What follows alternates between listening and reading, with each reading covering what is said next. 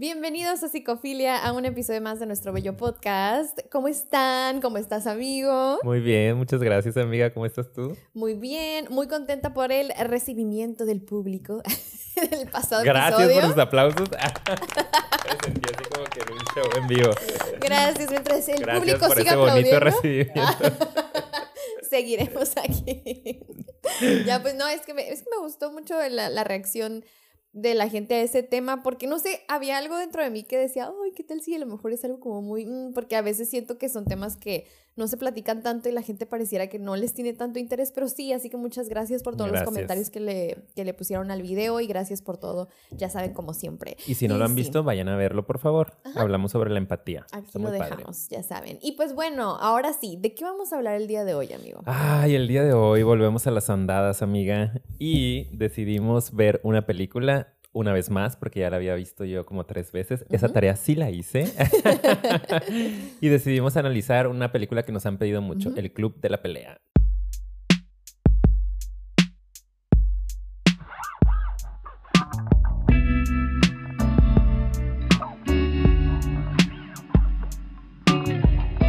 Bueno. Ah, ya. y yo viéndome y riéndome. Ay, Dios, es que en verdad, quien nos vea en YouTube, espero que disfruten nuestras actuaciones en el intro. Nosotros, ¿qué hacemos? ¿Qué Ahora hacemos? ¿Cómo? ¿Te golpeo? ¿Me Ah. golpeas? ¿Me golpeo? Muy ok, bien. ya, ahora Listo. sí. ¿Quién empieza? Pues tú, amiga, como, Como siempre. No, no es cierto.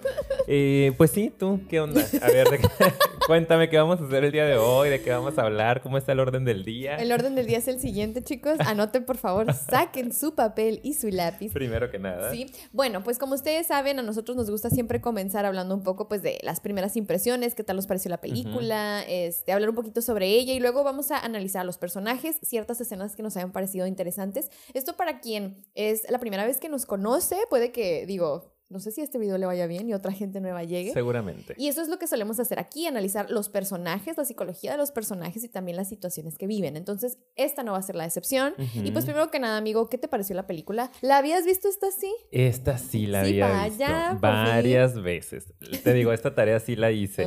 Porque me dejaron verla en algún momento de la carrera y después cuando yo daba clases, una vez nos invitaron también a un festival de cine ahí dentro de UDC y también la vi. Y ahorita pues la vi por tercera vez. Es una película que me gustó muchísimo, me encanta, o sea, la estaba viendo otra vez y, y dije como, ah, qué buena movie, ¿no? O sea, tiene temas bien, bien interesantes y está súper bien hecha. Ujú. Y creo que también es importante comentar que acuérdense que nosotros no hacemos así como que un análisis súper psiquiátrico, No. multiaxial, ¿no? De exactamente qué trastorno tiene y los No criterios. técnico, sí. No. no. técnico, exactamente. Nuestro podcast va un poquito más a entender la personalidad, ¿no? A descifrar un poquito qué es lo que puede estar pasando en la cabeza de este personaje, hablar de lo emocional, de lo espiritual. Entonces, si ustedes vienen esperando que les digamos qué trastorno tiene, no es aquí. Bueno, vamos a arrojar nuestras Pero, posibles interpretaciones, Claro, ¿no? pero no es un diagnóstico tal como cual. tal, no, así, claro que porque no. psiquiatras no somos. Y desde nuestra práctica, al menos yo, digo, no hago un diagnóstico así de preciso, ¿no? O sea, hace un diagnóstico un poquito más funcional de cómo funciona la persona. Entonces, nada, Sí. para que también sepan eso. ¿A ti qué te pareció? Pues me encantó. Yo ya también la había visto un par de veces. De hecho, estaba preguntándole ya oye, ¿cuántas veces la he visto? Creo que Todas las películas las has visto mil veces. Mil amiga, ¿por veces, sí. Sí, pues no sé, es que hay, hay ciertas películas que pues son clásicos y esta es una de ellas. Entonces a mí me, a mí me gusta mucho, yo recuerdo de la primera vez que la vi, este, el final, pf, oh wow, ¿sabes? Ya Sí, cuando se revela ahí. Así que bueno, antes de empezar voy a decir, de hecho hablando de, van a ver spoilers aquí. Millones si de no spoilers. la han visto, por favor no se hagan esto, primero vayan y véanla porque se las vamos a arruinar.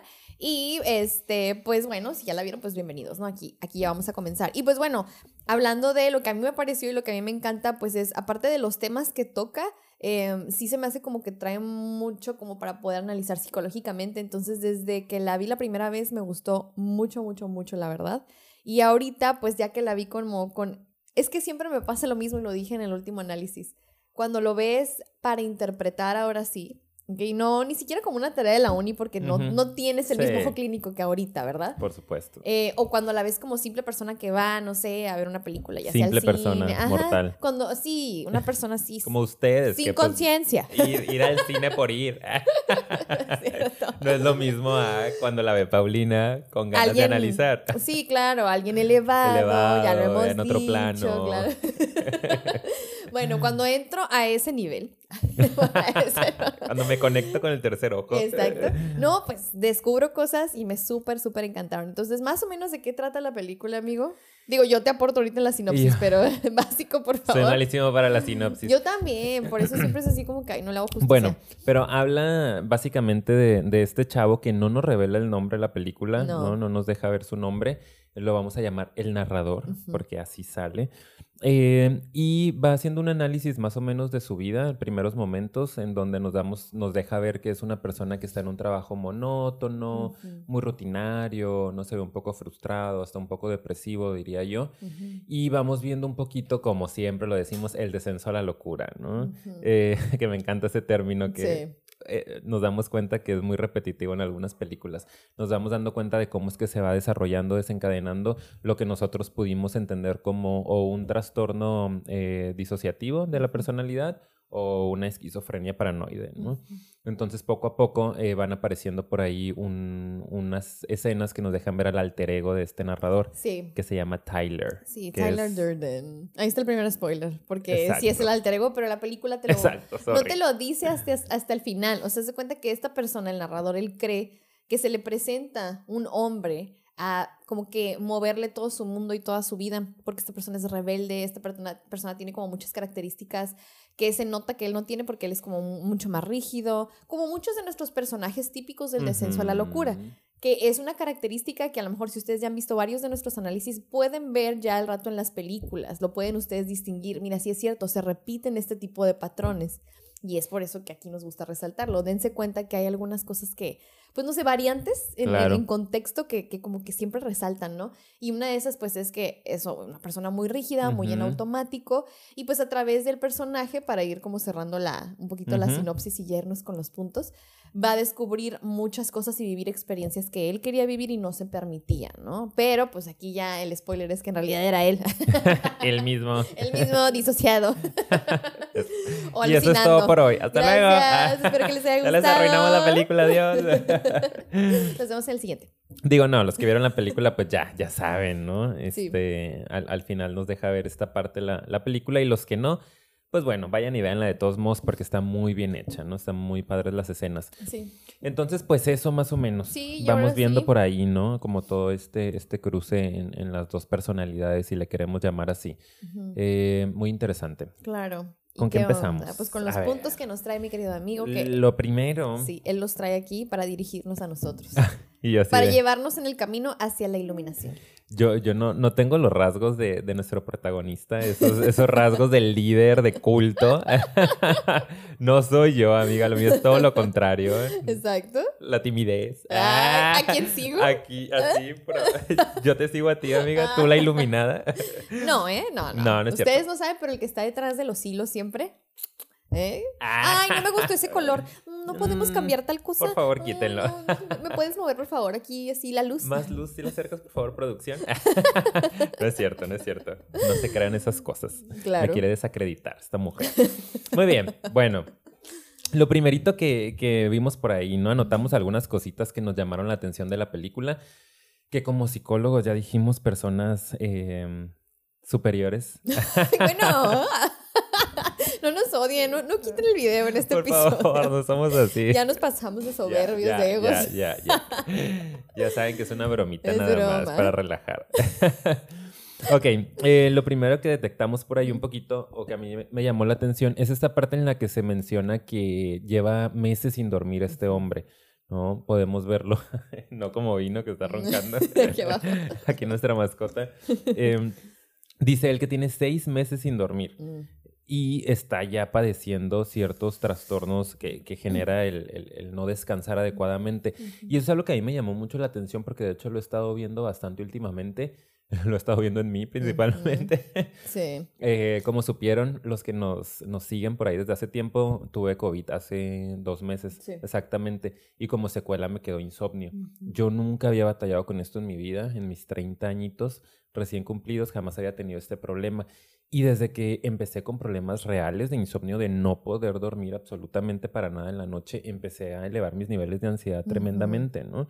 Y ya he escuchado en algunos de mis pacientes también que cuando empiezan a dejar de dormir, a dejar de descansar, se empiezan a agudizar o se empiezan a presentar como que acentuar, ¿no? Con, con más fuerza eh, síntomas de lo que sea que traigan, ¿no? sea depresión, sea ansiedad, eh, eh, síntomas psicóticos como tal. Entonces es súper, súper importante el descanso. Y este protagonista nos deja ver en un primer momento que, bueno, no estaba descansando ya desde hace un buen tiempo, ¿no? Lo cual habla de que sus síntomas andaban hasta arriba. Sí, y creo que lo que sucede entonces es, porque, porque para poder yo dar mi opinión de lo que sigue, voy a mencionar lo que, lo que está pasando en ese momento, es que va y pide ayuda, ¿no? Pide ayuda a un médico.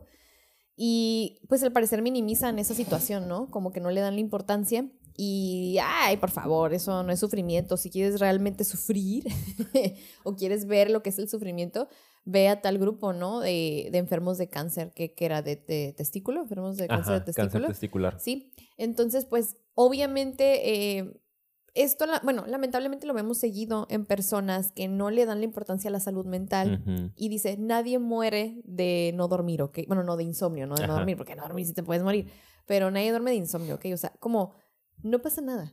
O sea, nomás aguántate, luego dormirás, esto no es dolor, ve a ver lo que es el dolor de verdad, porque solamente si mueres o si estás así como que... em, me acaba de caer un 20. Eh, porque creo que en general la película... vengo. Sí, porque en general la película siempre está hablando de la muerte, que es lo que vamos a hablar, ¿no? Como la muerte como un camino hacia, ¿no? O la destrucción. Pero aquí es la primera vez que se menciona eso, ¿no? Como que, o sea, el mismo, el mismo médico, o sea, ¿quieres saber lo que es realmente dolor? Pues ve ahí. Y también con su comentario de, nadie muere de insomnio. O sea, si no te mueres no me importa, Ajá. básicamente. Sí, y es O muy sea, triste, ¿no? ajá. Y lo hemos visto en otras películas también. Ahorita se me está viniendo a la cabeza la del Joker, por ejemplo, de que estaba atendiéndose con una trabajadora social y no se le dio el valor, ¿no? No se le dio em, la importancia a su proceso. Y en este caso es un hombre que está pidiendo ayuda. Obviamente no tiene la conciencia para decir, es que tengo problemas emocionales que no me dejan dormir o estoy deprimido desde hace 20 años o tengo un trastorno de ansiedad que no me deja conciliar el sueño, por favor, canalízame a un psicólogo o a un psiquiatra. Simple y sencillamente la gente, a lo mejor a algunos de ustedes les puede estar pasando, tenemos síntomas, ¿no? De repente no puedo dormir, de repente no tengo hambre, de repente eh, no tengo este libido sexual, de repente cosas que nos pasan que no entendemos y vamos al médico porque nos han enseñado que pues, lo físico es lo importante, hay que atender lo físico, ya estuvo. Y si llegamos y el profesionista que nos toca de la salud no tiene esta visión más holística o más completa, lo va a reducir como él lo hizo Mm. a mastica valeriana y hace ejercicio. Ah, Es como este hombre trae una depresión tremenda que no se va a curar masticando valeriana. Ujú. Ayuda. Nosotros como terapeutas también llegamos a recomendar estas prácticas, ¿no? Que aportan al descanso, pero no es suficiente. El asunto es en encontrar ahí en lo interno qué está sucediendo que te está generando estos síntomas afuera. Claro, y ahí podemos ver entonces cómo a partir de eso se empieza como que a tener que, ¿cómo se dice? Como presionar de más, ¿no? O sea, es como, yo siento que es como que va cayendo, cayendo, cayendo hasta que llega un hoyo, toca fondo y ahí entonces como que, ¡pum!, ya como que yo creo que explota. Y ese es como un pequeño paso hacia abajo y Ajá. abajo. Entonces, lo siguiente interesante, no sé si eso es lo que sigue que traes ahí, pero no sé si ya hablas de los grupos o qué más traes por sí. ahí. Sí. Pues es que, ok, ¿qué pasa después? Ya llega a los grupos, este, bueno, a este grupo de los de cáncer de testículo. Y está bien curada porque, bueno, yo, ¿verdad? Yo pensando en como, ay, qué bonito, que están haciendo sus ejercicios y expresándose. Qué bonito yo Sí, quiero. Yo, yo quiero ir al grupo.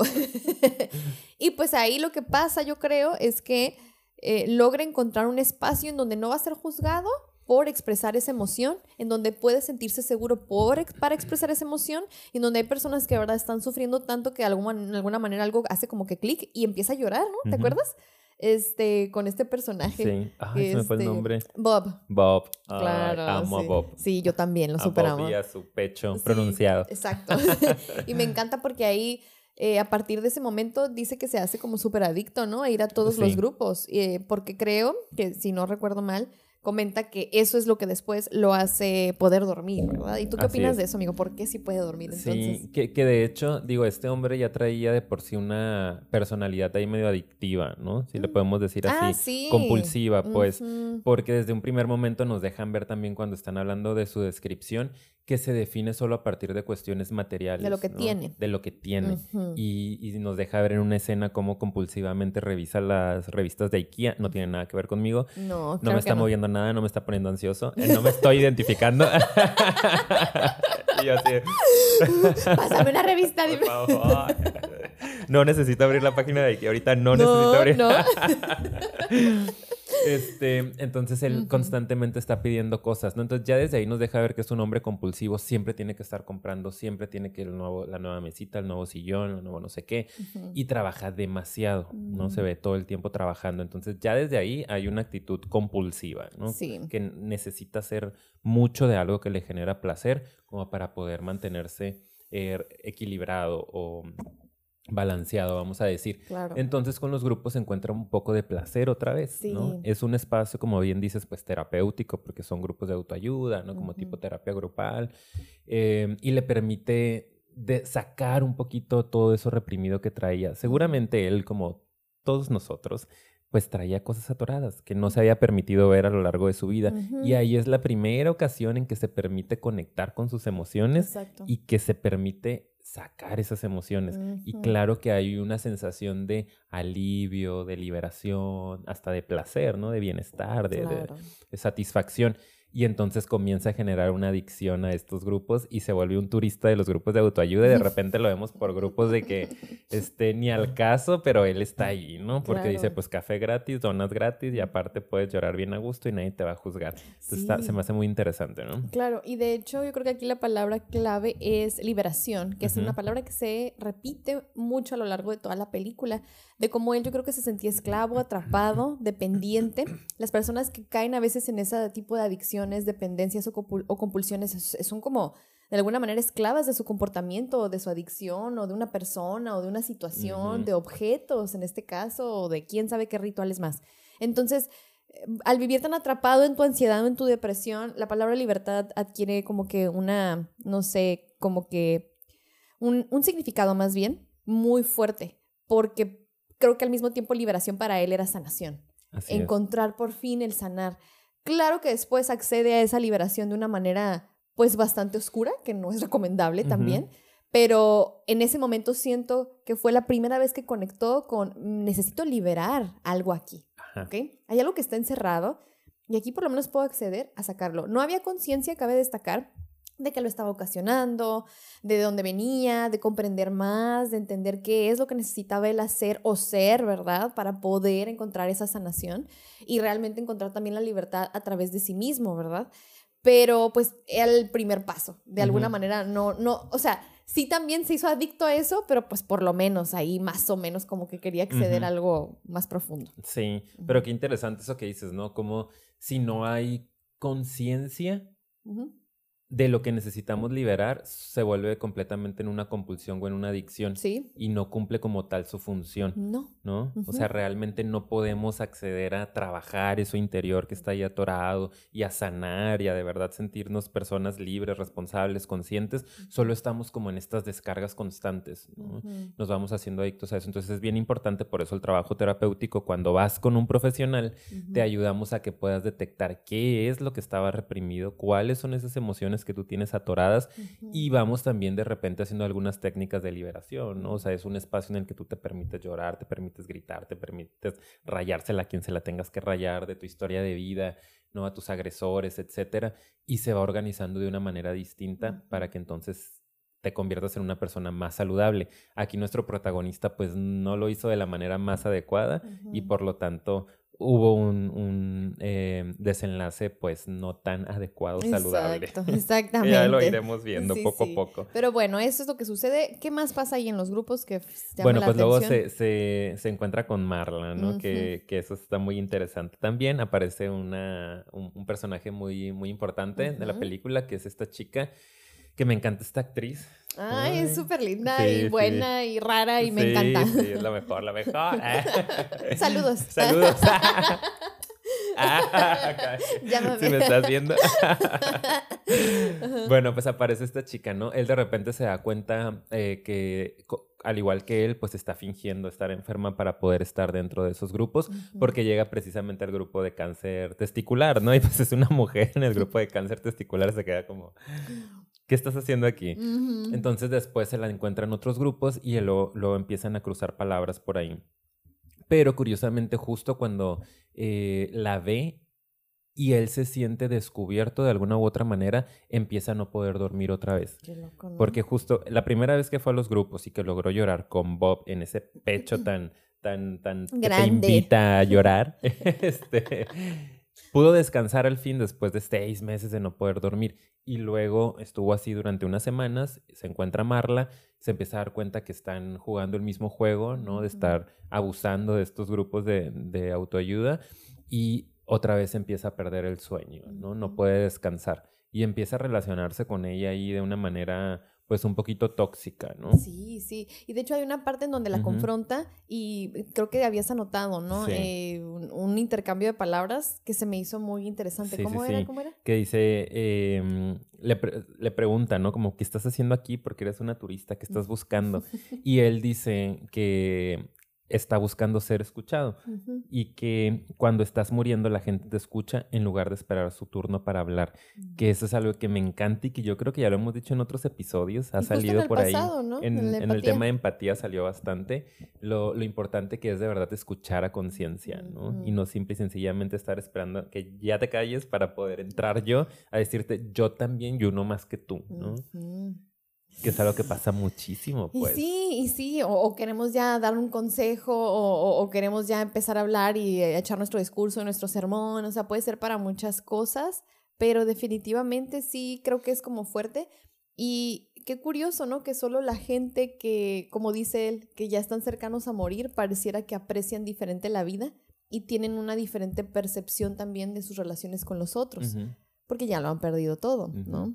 Que ese es otro tema, la pérdida, ¿no? En la, Y la muerte, como repito, en la película. Pero no sé si ya adelantarme con este comentario, lo haré, no me importa. Lánzalo, Pero también habla mucho acerca de cómo cuando pierdes la esperanza, como que te liberas, hablando del tema de la liberación.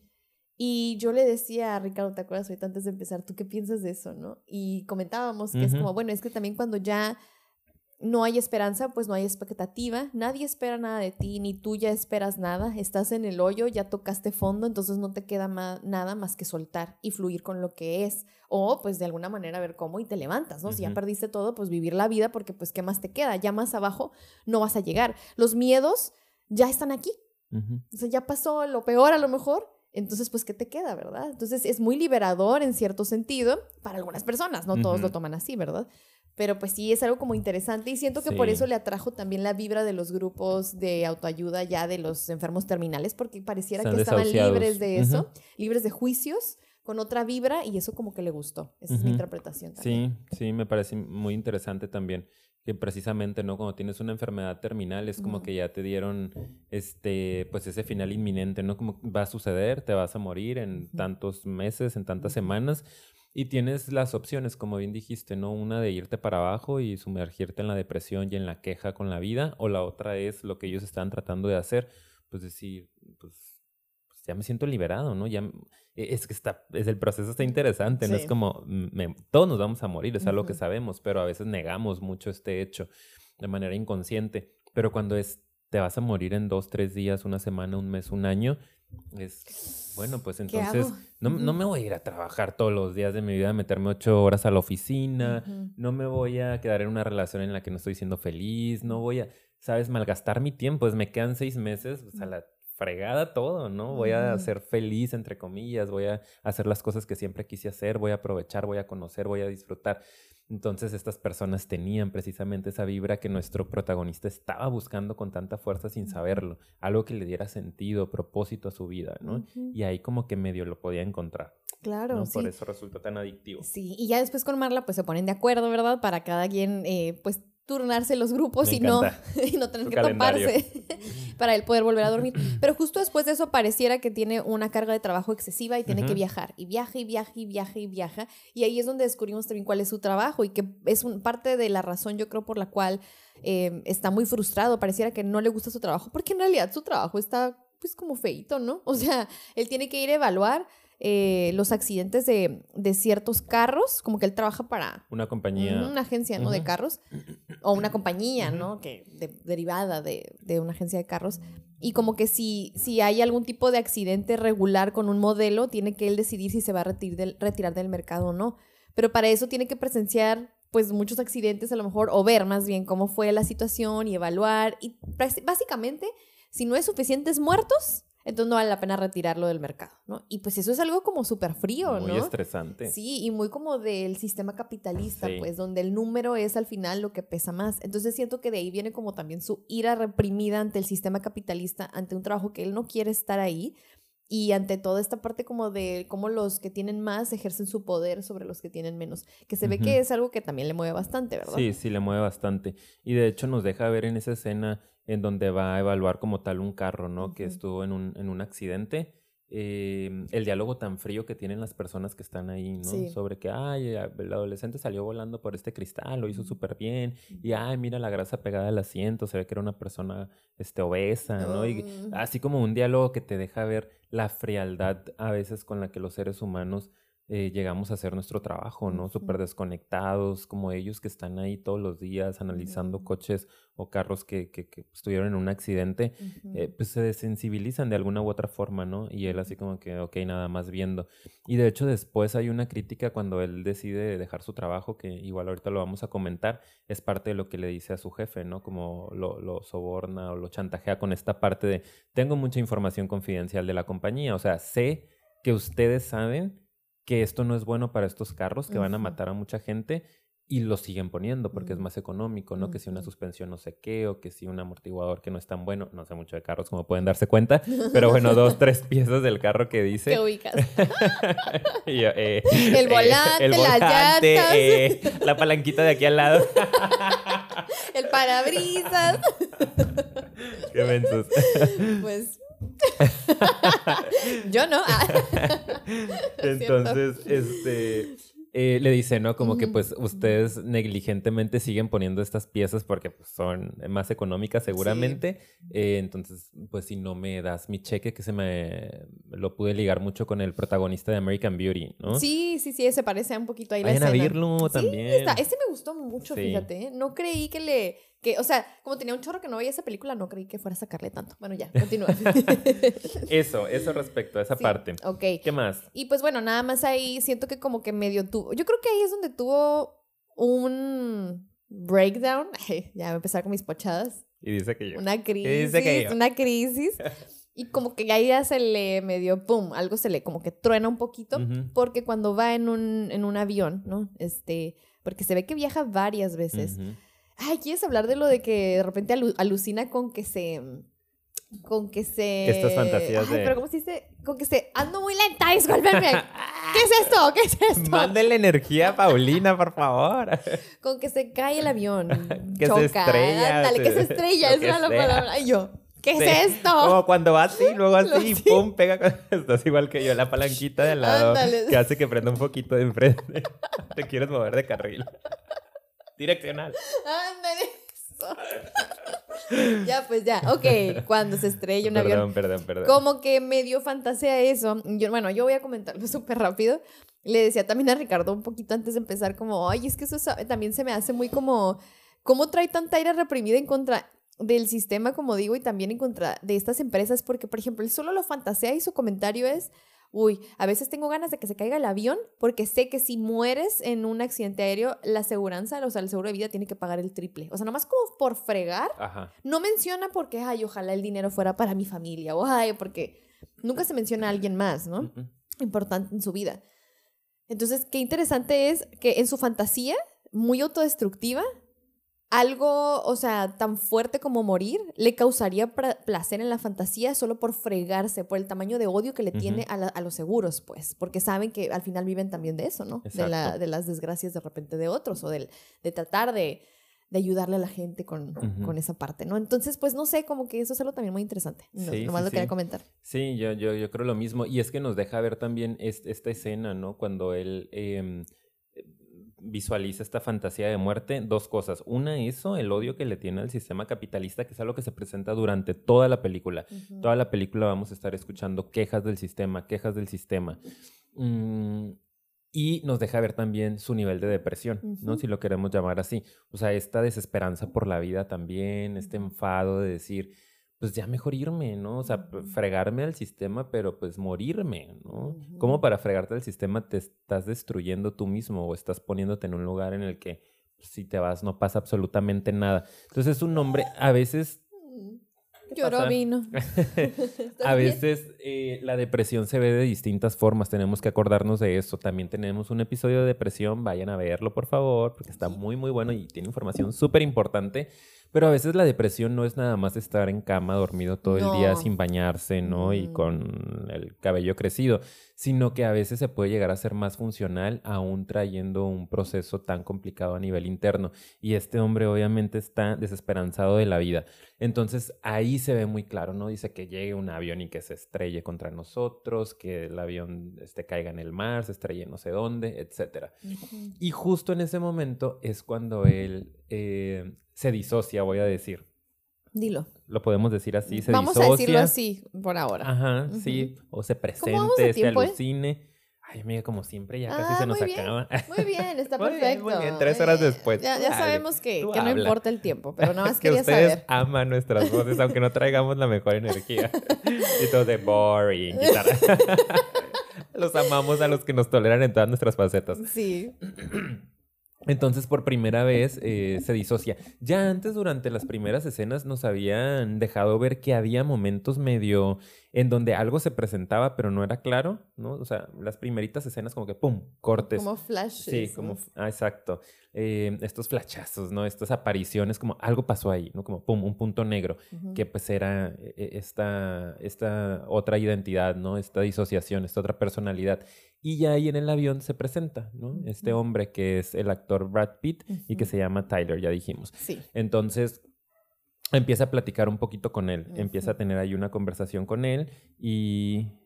Pues ahí ya, ¿no? Ya empieza como que... algo pasó, algo pasó ahí, ¿no? Como que ¡pum! Algo tronó.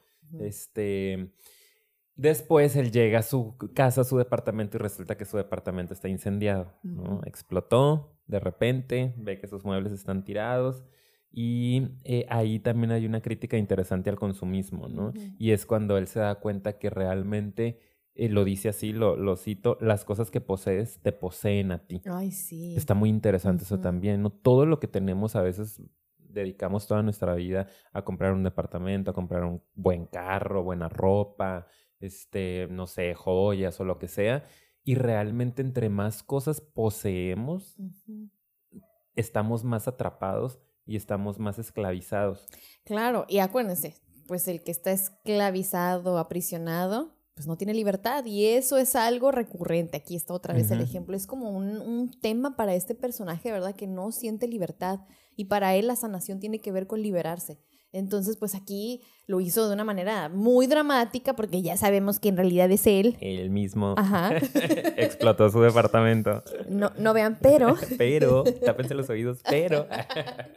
pues sí, fue él, pero obviamente él en ese momento no está consciente de eso y se queda así como que, pues, ¿qué onda? O sea, de hecho pareciera incluso que como que no lo toma tan mal. Bueno, o sea, sí como que se ve triste, pero no sé, como que extraño en ese momento se le ocurre hablarle a, Marla y pues como que no se animó, que le colgó, sí, ¿verdad? Y luego ya le habló a, Tyler y pues órale que ya se va a vivir a la casa de Tyler, en realidad es como que él llegó a una casa abandonada y la hizo, o sea, ¿cómo se dice cuando te metes otra vez? como cuando te metes a una casa que no es tuya, pero está... Invadió. Ándale, invadió. Gracias, Yael. Gracias. Sí. ¿Cómo te llamas tú? El que. Ay, con el que. ah, ya.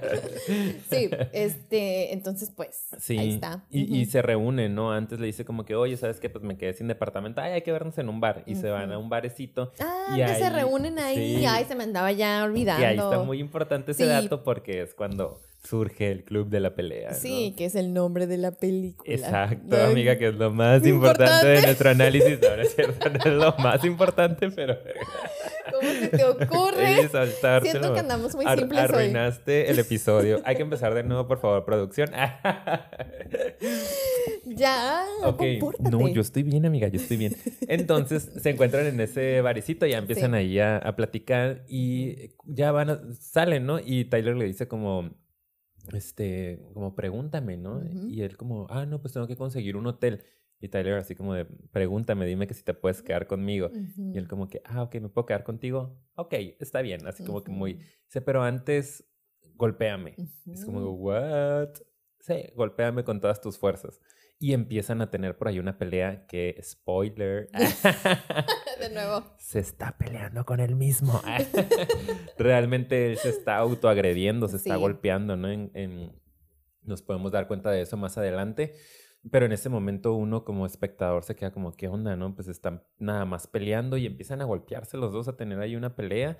Y se nota que hay placer, que hay satisfacción eh, durante, durante esa Ujú. pelea.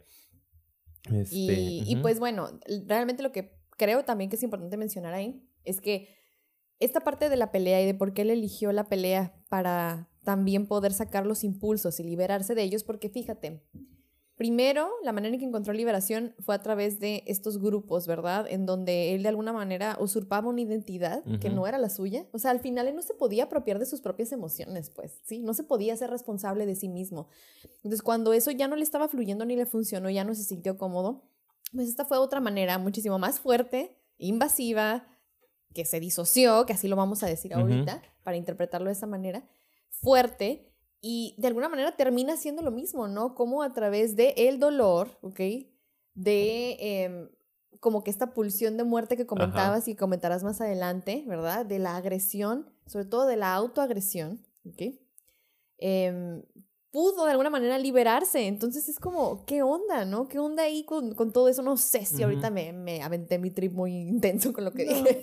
y yo, no, está Pero es es lo que... que- escucho todos los días. Sí, pero es que se me hace muy interesante, o sea, de alguna manera es como necesito otra identidad y que también toque estos temas nuevamente para yo poder liberarme porque no puedo y tengo que sacarlo, tengo que sacar esta energía contenida. Ujú. Acá era llanto, sufrimiento, acá es a lo mejor físicamente hay sufrimiento y dolor, pero eso me libera, me libera sentir y dejarme sentir, física o emocionalmente. ¿no? Exacto, ¿no? Y en esta ocasión, pues físicamente le funciona más, como que es un poco más accesible. Sí. Y de hecho, para la mayoría de los seres Ay, humanos, sí, así sí. es, ¿no? Que a través del dolor físico podemos mitigar, apagar un poquito el dolor emocional. Y de repente encontramos algunas prácticas, ¿no? Que sean, este, eh, cada vez he escuchado un poco más, por ejemplo, el cutting, Se está ¿no? haciendo cada vez más fuerte ese Sí, problema. que hay mucha, mucha, mucha presencia en la Ujú. consulta de, de pacientes que, que suelen hacerse cortes en la piel Ujú. y que cuando yo he explorado, porque he tenido algunos pacientes, eh, así lo relatan, ¿no? Como es una forma de, de apagar el dolor emocional, ¿no? Te estás Claro. sintiendo tan mal, te estás sintiendo tan triste, tan desesperado,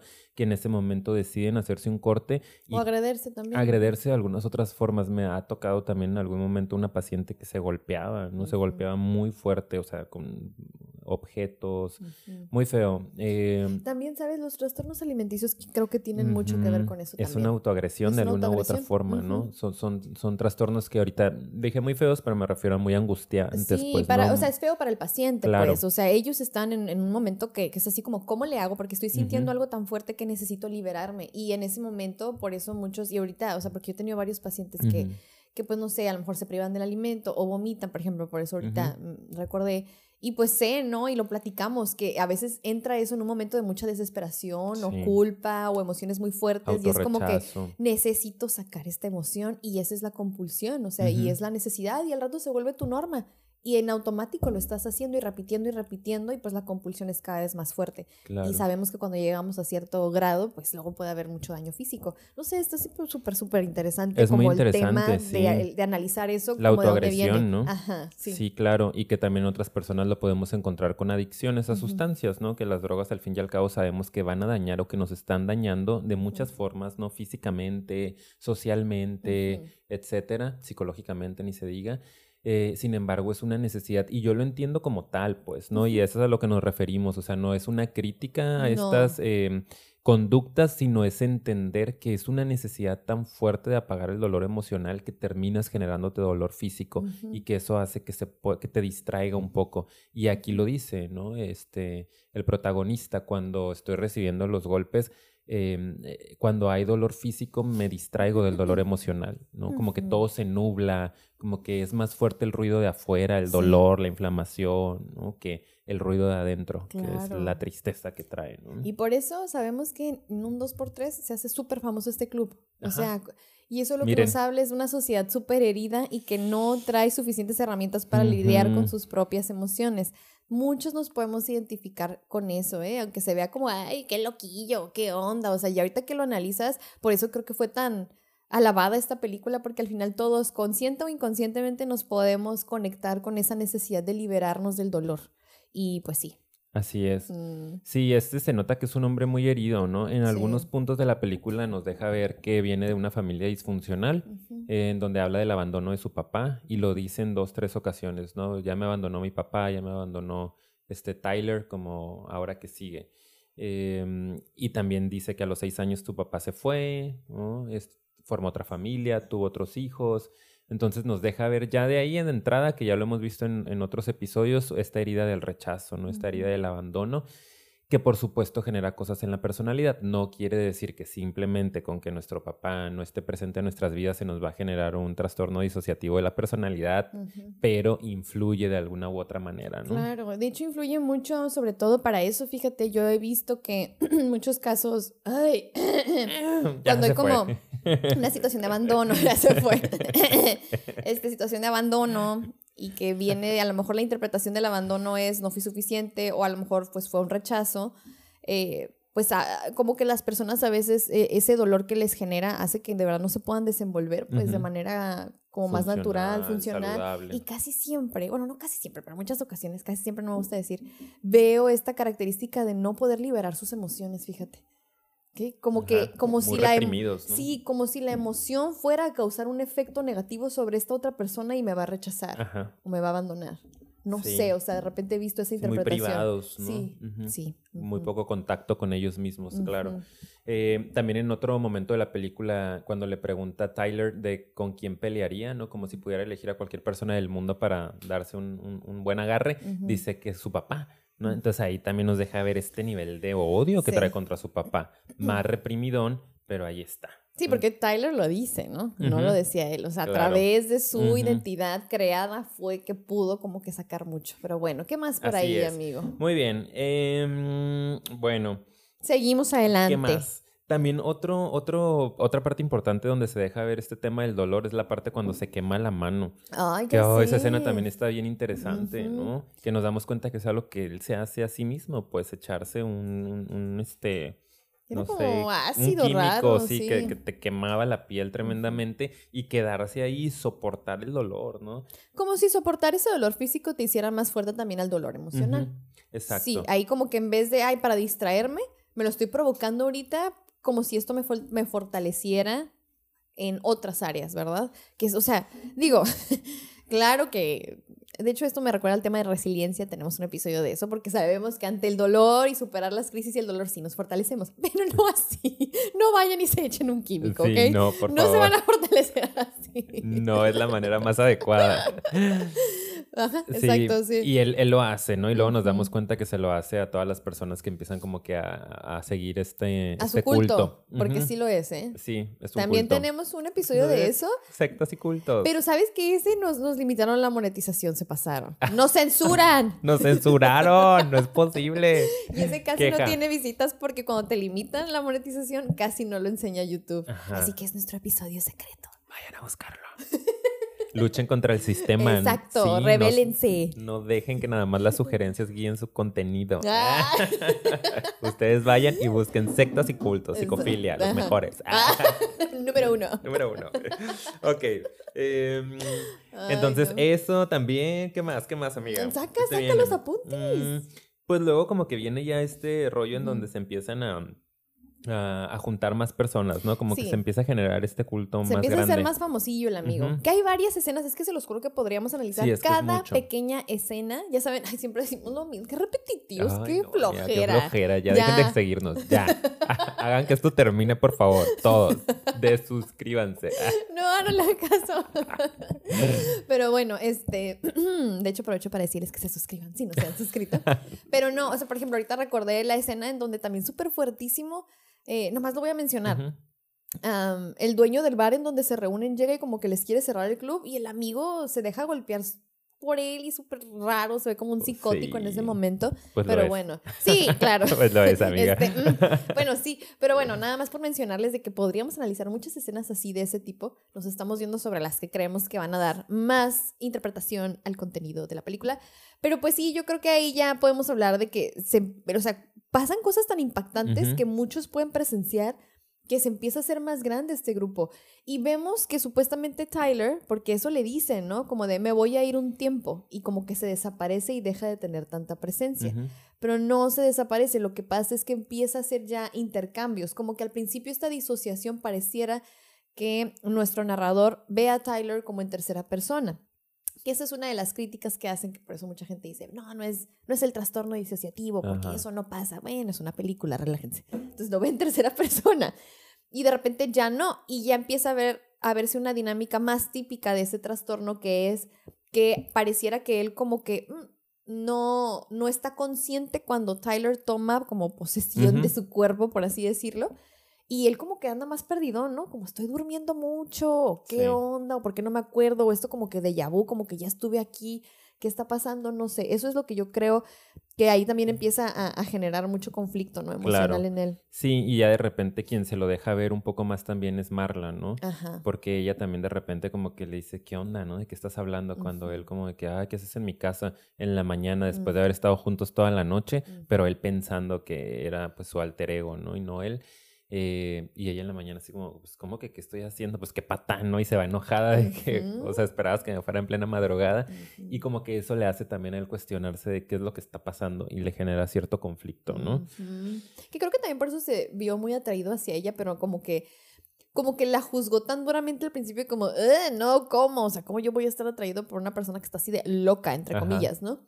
Pero pues al final también ella era muy así, ¿no? Como caótica. Pues es como que estaban en lo tras. mismo, o sea, estaban igual de heridos, pues Sí, desde el principio. Pues al final como que sí quería echársela, la verdad. claro la que sí, verdad. lo que es. La- lo que es. Lo que es. Coloquialmente. No, o sea, sí quería tener como que ese encuentro sexual con ella y lo tuvo. Ay, qué, profesional. amiga, Pues es que después de haber dicho, se la quería echar, pues no manches, tengo que luego compensar, ¿verdad? Porque qué, qué onda con... ¿Qué va a pensar la gente? Claro que sí. No, o sea, pues por decirlo así, pero la verdad sí quería, quería. Y con, o sea, y la verdad es que se me hace también, nada más por mencionar rápido, que está bien locas las escenas, ¿no? Como Sí, súper extremas de, ok. Sí, o sea, como que las ganas que tenía él de como de verdad sentirse empoderado, ¿no? Exactamente, Wow. exactamente. Y que eso es algo que da mucho también eh, el placer sexual, ¿no? Como esta parte de, de- de dar un poco de poder, ¿no? De Ujú. sentirte suficiente porque eres bueno en la cama.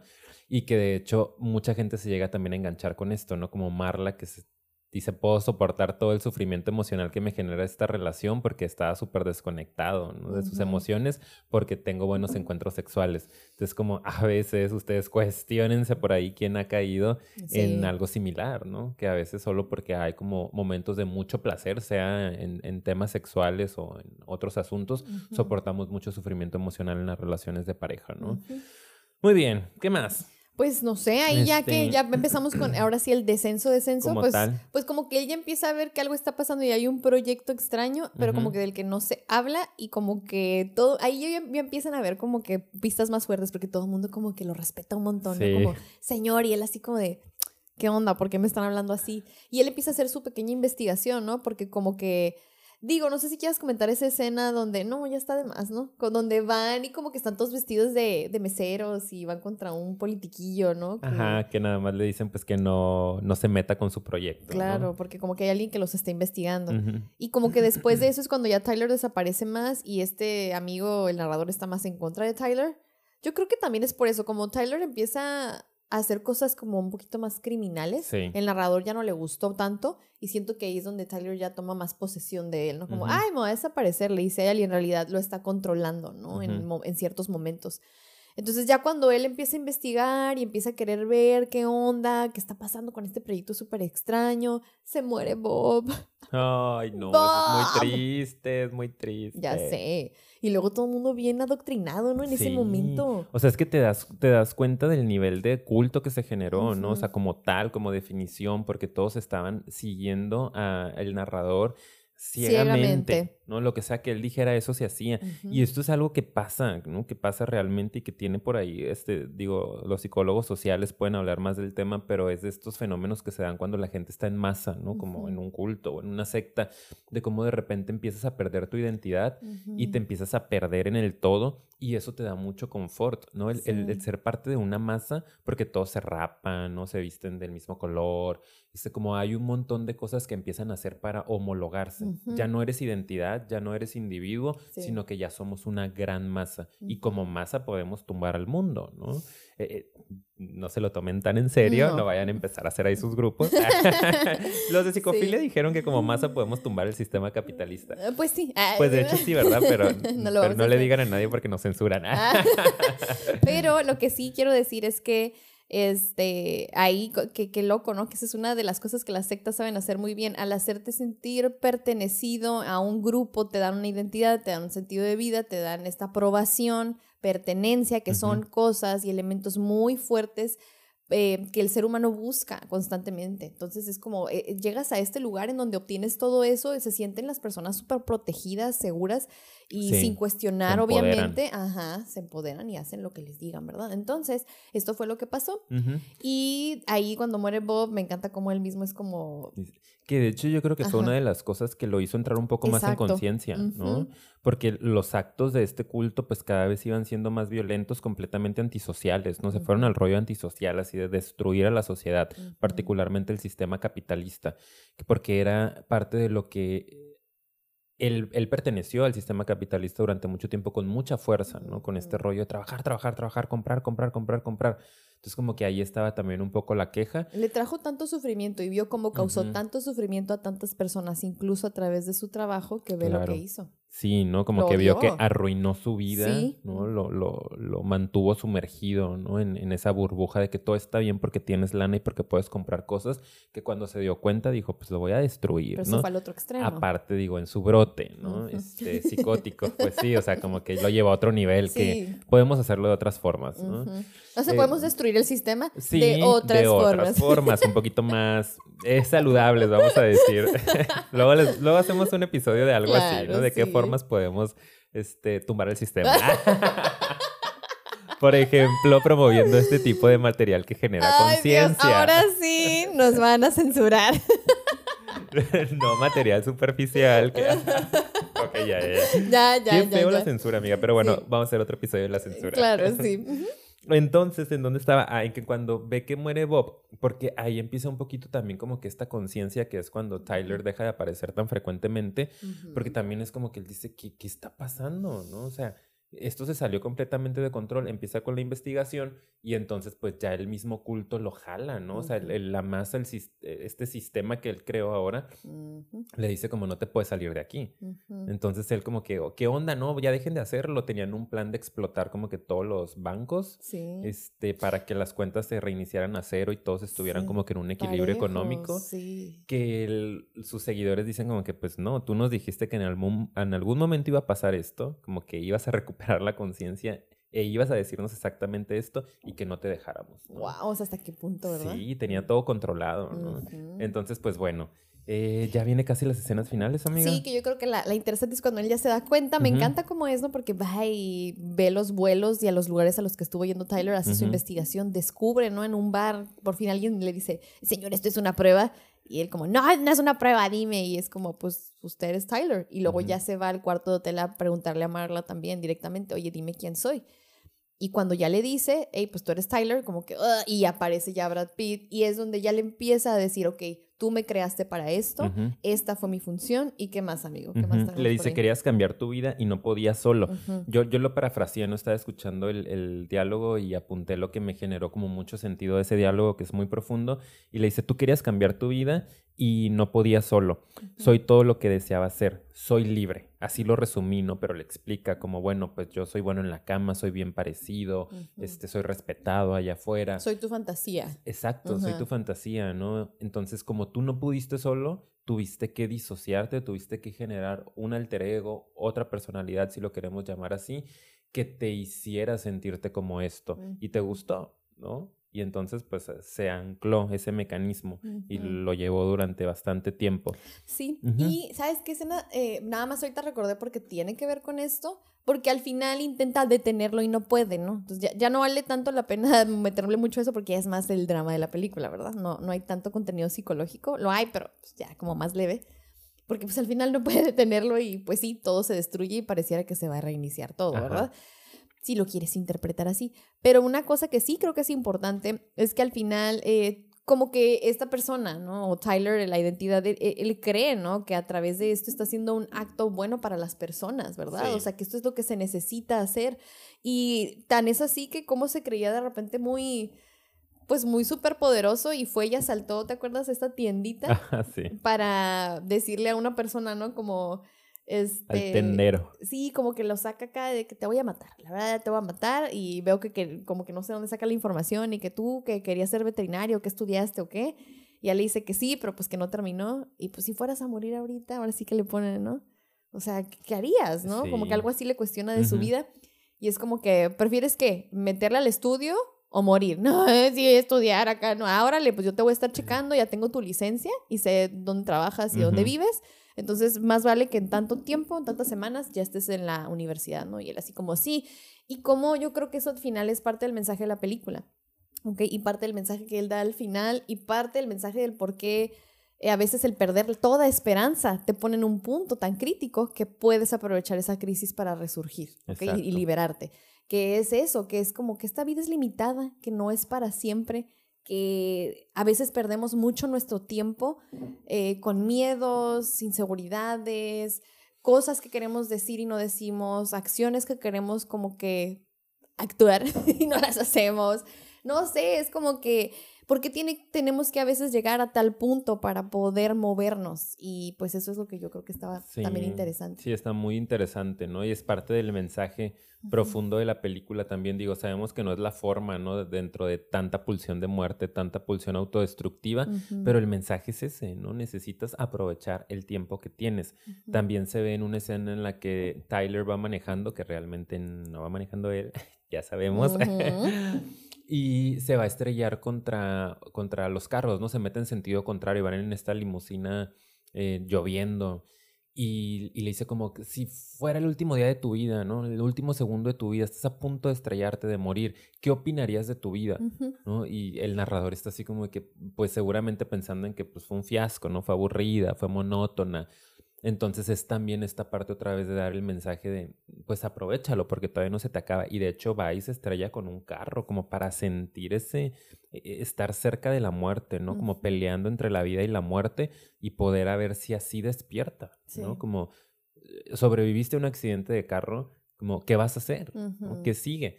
Y que sabemos que algunas personas han tenido estas experiencias, ¿no? Después de tener experiencias cercanas a la muerte, eh, resurgen, ¿no? Y son otros. Sí, yo tuve un paciente así, fíjate, y me tocó esa transición. O sea, empezó a ir conmigo un tiempo y luego me acuerdo que dejó de ir, porque sí, era un rollo de mucha, como que depresión y ansiedad, estaban ahí mezclados. Y de repente, está bien curioso porque como que me agendó cita y luego me la canceló porque tuvo pues una situación cercana a la muerte, casi se muere. ¿En serio? Sí, o sea, en un asalto. y entonces, pues sí, o sea, prácticamente regresó a la vida, ¿ok? estuvo así de que a nada ya no contarla. Y este, y cuando regresó, o sea, yo lo tuve um, como que varios meses en el proceso y luego como que mm, dejó de ir, ¿no? Y luego como que quería regresar y justo antes de regresar, fíjate lo que pasa y cuando regresa, no manches, estuvo, para mí al menos como experiencia profesional e incluso personal, fue increíble ver qué otra actitud traía, ¿sí? Y cómo el, el proceso cambió muchísimo. Algo se, desbloquea, ¿no? Sí, se dio de una manera completamente diferente a, a, la primera vez. Y de hecho él así es como lo compartió, como, pues ya no, como que ya que vi que como que pude perder la vida, digo, pues que, que, que o sea, en cualquier momento puede pasar, o sea, que estoy ¿qué estoy haciendo? Pues? Y yo preocupándome, ¿no? Porque sí, ¿qué van a decir? Digo, voy a inventar, yo no conozco al paciente, obviamente, pero a veces nos preocupamos de cosas tan banales, ¿no? Y tan tontas, aparentemente, que cuando estás en esas experiencias... Eh, revisas, ¿no? Y dices como, ¿qué onda? O sea, ¿qué estoy haciendo con mi vida? Entonces era parte de lo que este protagonista necesitaba, ¿no? Como estar tan cerca del fondo, tan cerca de perderse para poder de ahí resurgir, ¿no? Claro. Eh, y, y, también lo dice, bueno, en este diálogo Tyler le dice como es algo que todo mundo hace, ¿no? Todo mundo fantasea con, con poder perder el control, con poder ser libres de verdad, con poder tener este poder. Y ustedes revisen, ¿no? Es, estas fantasías. Hay adicción a la fantasía también. Es muy placentero estar imaginándose, ay, cuando tenga mucho dinero, si soy millonario, si me caso con no sé quién, si este descubro el hilo negro, no sé qué tanta cosa de repente, como por sentir ese, ese placer, ¿no? Esa satisfacción, ese poder. Y dice él, estos humanos comunes y corrientes como todos nosotros no tenemos el valor de generar un alter ego, ¿no? De psicotizarnos, casi que así lo maneja, pero es algo que a todos nos pasa, que todos fantaseamos con poder ser libres de verdad. Aquí en nuestro podcast tenemos muchos episodios que nos invitan a liberarnos de una manera muchísimo más saludable, no en actos antisociales, sino en un acto revolucionario a nivel personal, ¿no? De, de conectar con tu espíritu, de sacarlo, de apagar la mente, ¿no? Liberar el ego, etcétera. Entonces, pues vayan a ver todos nuestros episodios si quieren saber cómo liberarse. Exacto. Y de hecho, ahorita que lo pienso al final de la película, creo que es parte de eso, ¿no? Por eso como que se dispara, es como también esa es una experiencia cercana a la muerte y siento que esa fue su manera de matar esa parte.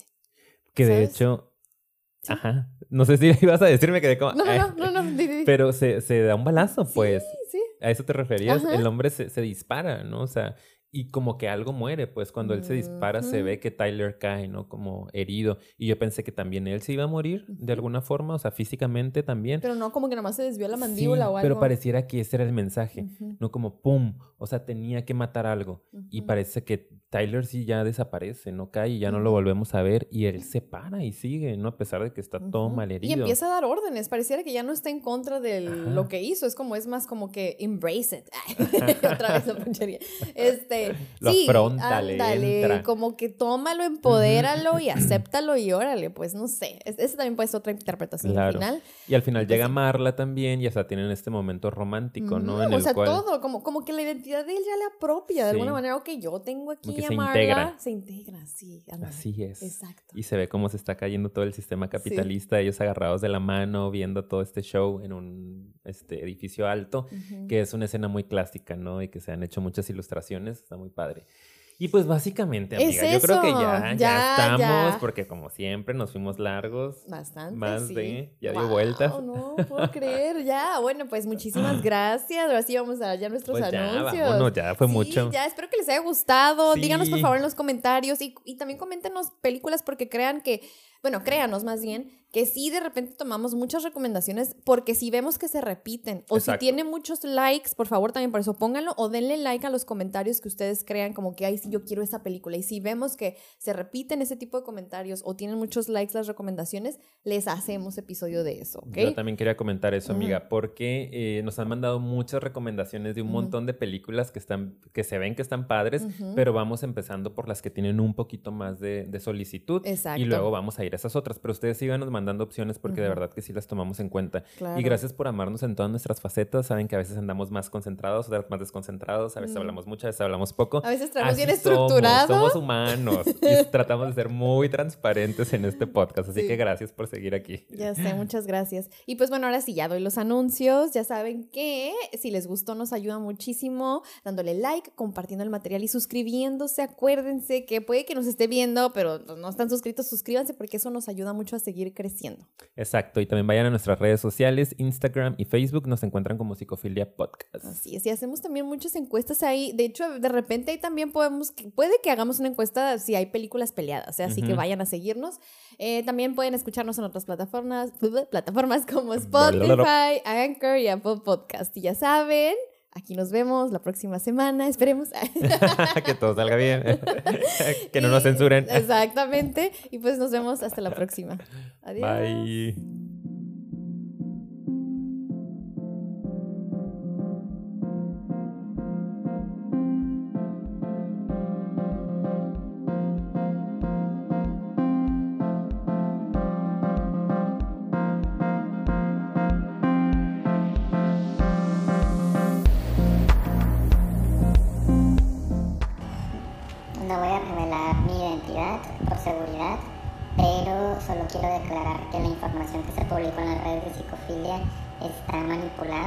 Parece que por la psicóloga Paulina Sánchez que quiere destruir la reputación del psicólogo Ricardo